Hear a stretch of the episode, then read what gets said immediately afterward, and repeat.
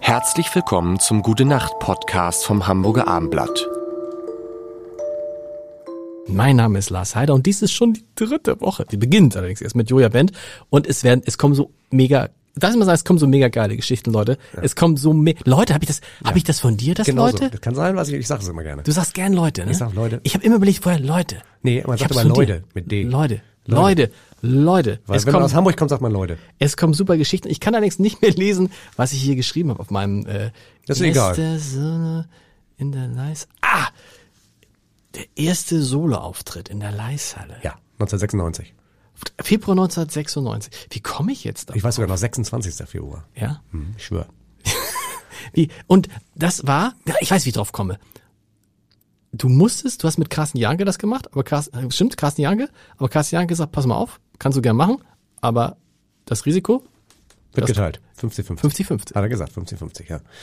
Das hieß, heißt, also das heißt, so teuer war, ist es gar nicht, die Leisthalle zu buchen, ne? Aber du mit allem drum und dran, Also, naja, ja, ja, also es kommt darauf an, wer- wieder die Produktionskosten, Mhm. ne? was, was, was, was hat man an Produktionskosten, aber ich hatte nur das Klavier, das steht auf der Bühne, Mhm. das war bei mir übersichtlich, ich hatte keine große Band, ich spielte alleine und deswegen hat Carsten Janker, wo ich, ich war ein Nobody, ich meine, kein Mensch kannte mich, geschweige denn, dass ich so, so einen Saal da füllen würde. warum bist du dann gleich in die Leisthalle gegangen? Weil das der große mein, Traum war. Weil es mein Traum war und weil ich ähm, Visitenkarten gesammelt habe von Leuten, die gesagt haben, wenn du mal irgendwo spielst, sag uns Bescheid. Mhm. Und ich hatte einen ganzen Schuhkarton voll mit Visitenkarten von Leuten, die mir gesagt haben, wenn du jetzt. Und dann lernte ich, das ist die glückliche Fügung, meine Frau kennen, die Steuerberaterin war und sich mit Serienbriefen auskannte, ne, Word und Excel. Ja. Und dann habe ich einfach, ähm, hab, haben wir sozusagen die alle angeschrieben und haben gesagt, Leute, ich oder Leute, Leute? ich, ich habe jetzt die Leishalle gebucht.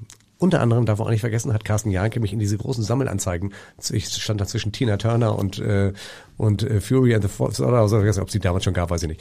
Aber ich stand als Die sind uralt. Ja, Fury, ur- die sind ja. alt, die sind äl- viel älter als du, die gibt's, gab's ja, damals aber schon. ich ja. stand, als, also ich stand wirklich ge- Cool. gefühlt zwischen Michael Jackson und Tina Turner immer. Also Joja Wendt, den kein Mhm. Mensch kannte. So in diesen Sammelanzeigen und, da, und in der gleichen Größe. So, und das bringt natürlich auch schon, da, da gucken auch die Leute schon, ne, nach dem Motto. was ist das denn? Was ist da denn los? Was ist das denn so? Ne, und dann habe ich die alle angeschrieben und dann waren wirklich im ersten Konzert, obwohl ich überhaupt ein absoluter Nobody, kein Mensch kannte mich, 1200 Leute in der Leishalle. war das damals schon so, dass du diese Mischung hattest zwischen ich spiele Ja. tierisch gut, ja. Ja.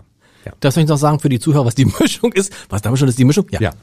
Okay, Und äh, tschüss. und äh, also, Gute also Nacht. die Mischung, die Mischung aus Klavier und Erzählen. Ja, also ich habe damals, muss man wissen, mich noch sehr auf diesem, auf meinem Home-Repertoire, was ich bei Joe Cocker gespielt hab, habe, äh, also Blues-Rock und äh, ne, so aus der äh, Richtung, da habe ich keine klassischen Stücke gespielt, gar nichts, ne, sondern habe da wirklich nur aus diesem, in diesem Genre gespielt, alte Jazzmusik, die ich liebte und so, ne, da, da kam das her und habe natürlich von den Leuten erzählt, die Geschichten dieser Stücke, die ich spiele. Und das wurde ähm, komischerweise immer launig, weil das so meinem Naturell erspricht.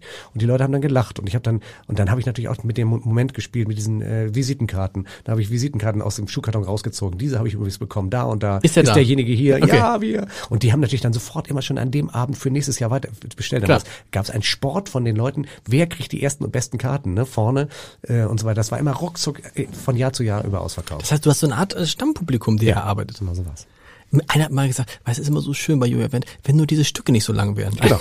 gibt es, gibt es, ja, aber ich, äh, ich könnte jetzt gar nicht, das ist jetzt böse vielleicht, ich weiß gar nicht, was ich lieber mag. Das stimmt aber Die gar Musik nicht, dass die hören? Stücke so lang sind bei mir. Nein, aber die Musik hören oder das, was du dazwischen sagst. Das ist ja sehr, sehr lustig oft. Ähm, also die, also da, eine Sache muss ich hier ganz klar machen: Die Musik ist die Basis. Ja. Also die Stücke und die Virtuosität und auch die Musik, die ich spiele, die Eigenkomposition, die klassische Musik, die Jazzmusik und das muss alles unanfechtbar. Das da darf, da darf, das darf, da darf man nicht so ein Scharlatan sein, sondern du musst, das ist so. Das Extra sind natürlich die Geschichten, die sich darum verweben und die, die ein Stü- Pointen, die man möglicherweise hat. Hm. Stücke, die ich jetzt, und das gereicht mir jetzt auch zum Vorteile, dass ich viel in der Welt umhergereist bin, dass ich eben Geschichten auch mitbringen kann von fremden Ländern, von anderen Kulturen, auch Stücke spielen kann und so weiter. Das eben äh, wahnsinnig, und dass ich auch einen Beruf ausübe, der nicht so alltäglich ist, wo man einfach auch lustige Sachen erlebt und die man dann auch, auch, auch Aber du könntest auch genauso gut Moderator sein.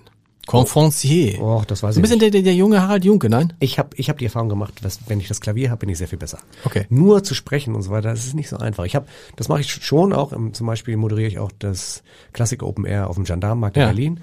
Ähm, schon, da kannst du sozusagen auch mit dem Fundus dessen an Wissen, was du hast, kannst du dann auch lustig sein und so weiter. Hm. Aber du, du erwirbst dir das Vertrauen des Publikums viel leichter und besser, wenn du etwas spielst, was die Leute gut finden. Und deswegen werde ich auch nie auf die Bühne kommen, ohne ein Stück gespielt ha- zu haben vorher. Gute Nacht. Weitere Podcasts vom Hamburger Abendblatt finden Sie auf abendblatt.de slash podcast.